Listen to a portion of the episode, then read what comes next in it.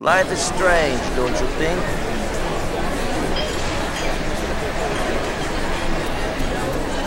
À boire pour le capitaine décapité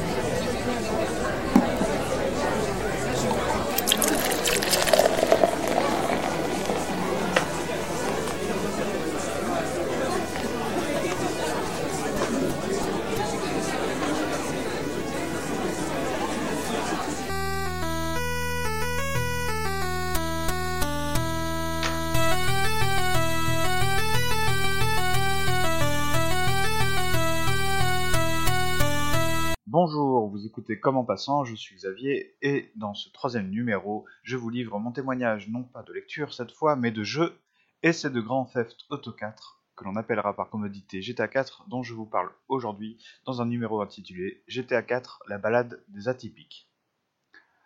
Atypique, le jeu vidéo semble l'être par nature.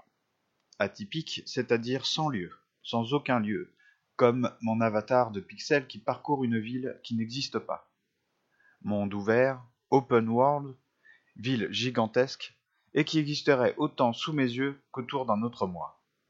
Cet autre moi, c'est Nico Bellic, qui se situe dans une métropole avec sa géographie, ses quartiers, ses axes, et qui pourtant ne figure sur aucune carte, n'est pas sur Google Maps. Et il faut l'avouer, pour quelqu'un qui passerait par là et regarderait par-dessus l'épaule du joueur, Liberty City ferait moins rêver qu'une carte postale du vrai New York dont elle est une interprétation et une parodie. Atypique, nulle part, ou qui existe plus dans mon imagination sollicitée que sur un territoire.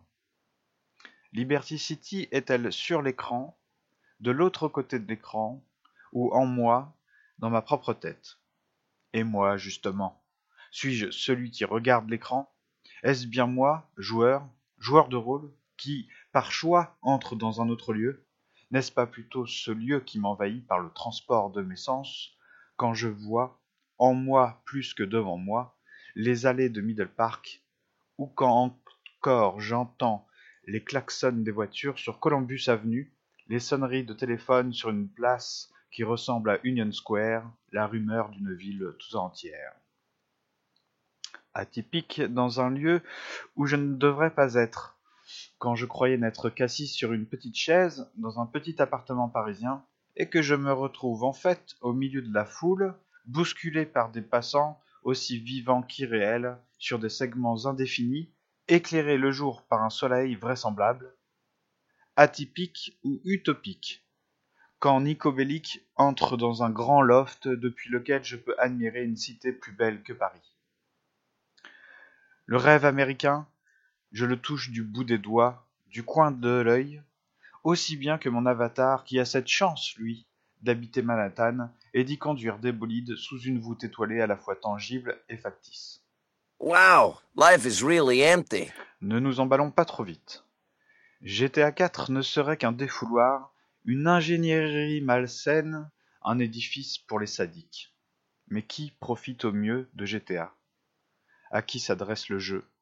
À celui qui, comme tout le monde, donne des coups de poing aux passants, à celui qui, pour rire, écrase les piétons en fonçant sur eux dans un véhicule volé.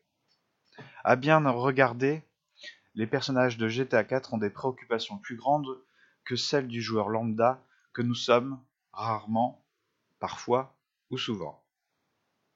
Atypique, qui n'a pas de type déterminé, qui trouble les genres ou qui nous montre que les genres sont troubles. Veut-on nous faire vraiment jouer un criminel lorsque nous prenons la main sur Nico Bellic, personnage façonné par les horreurs de la guerre, venu trouver en Amérique ce que le pays promet? L'éditeur, Rockstar Games, veut-il vraiment nous faire jouer un caïd lorsque dans le DLC The Ballad of Ghetoni, nous incarnons Luis Lopez, ancien membre d'un cartel de la drogue, plus désabusé qu'aucun autre personnage? Si nous regardons ce qui se passe autour d'eux, nos chers personnages nous livrent une image du monde triste, désabusé et cynique. À Liberty City, les flambeurs sont sans éclat, les stars sont grotesques, les riches sont idiots, les puissants corrompus et lâches. Et cette populace que nous croisons dans la ville les yeux sur son téléphone, à répéter des phrases toutes faites. Est-elle là pour être victime de la violence gratuite du joueur? Je crois qu'elle est plutôt là pour nous révéler la triste réalité de nos sociétés. Nous sommes des moutons. Et Nico, ou Louis, ou Johnny, nous-mêmes, lorsque nous marchons au milieu de la foule, comme Neo dans Matrix, nous devrions voir la trame des choses, le déterminisme à l'œuvre dans les esprits autant que dans les corps. GTA 4 ne cesse tout au long de son récit, jusque dans le chuchotement de la rue, de dévoiler les arnaques, les supercheries, les ambitions ridicules et les espoirs naïfs.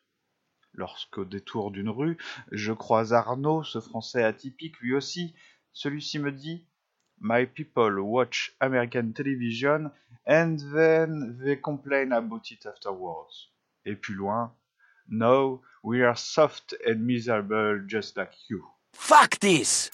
Si Rockstar Games, l'éditeur de GTA 4, a bien une ambition, au-delà du frisson d'être libre dans un lieu autre, une ville qui nous donne l'illusion d'en être une, une ambition plus grande, c'est celle de nous ouvrir les yeux, dénoncer l'hypocrisie, nous faire perdre nos illusions.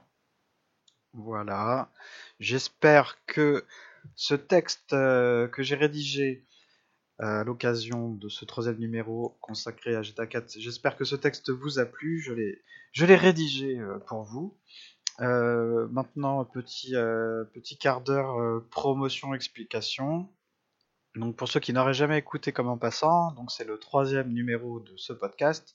Le premier épisode premier numéro du podcast était consacré au bal de Sceaux, un roman de Balzac, et le deuxième épisode était consacré à Moby Dick comme image de la pensée. Et donc ce troisième numéro était, comme vous l'avez vu, consacré à GTA 4 comme une balade des atypiques. Donc euh, maintenant vous pouvez euh, télécharger ces épisodes euh, et surtout si vous appréciez ce travail, si vous voulez le rendre meilleur, me conseiller, tout bien vu, bienvenu. Euh, vous pouvez aller sur le site commentpassant.fr, liker les articles, les commenter, m'envoyer un petit mail, soit depuis le site, soit à l'adresse podcastcep.gmail.com. Euh, vous pouvez également vous rendre sur Digipod, euh, vous pouvez liker, commenter les épisodes. Euh, lorsque ça devrait pas tarder, peut-être à l'écoute du podcast, ce sera chose faite si les épisodes sont disponibles sur iTunes.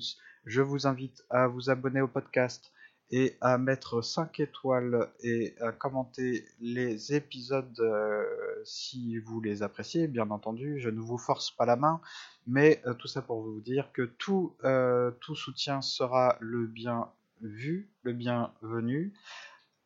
Vous pouvez également me retrouver, retrouver le podcast sur Twitter, at comme en passant.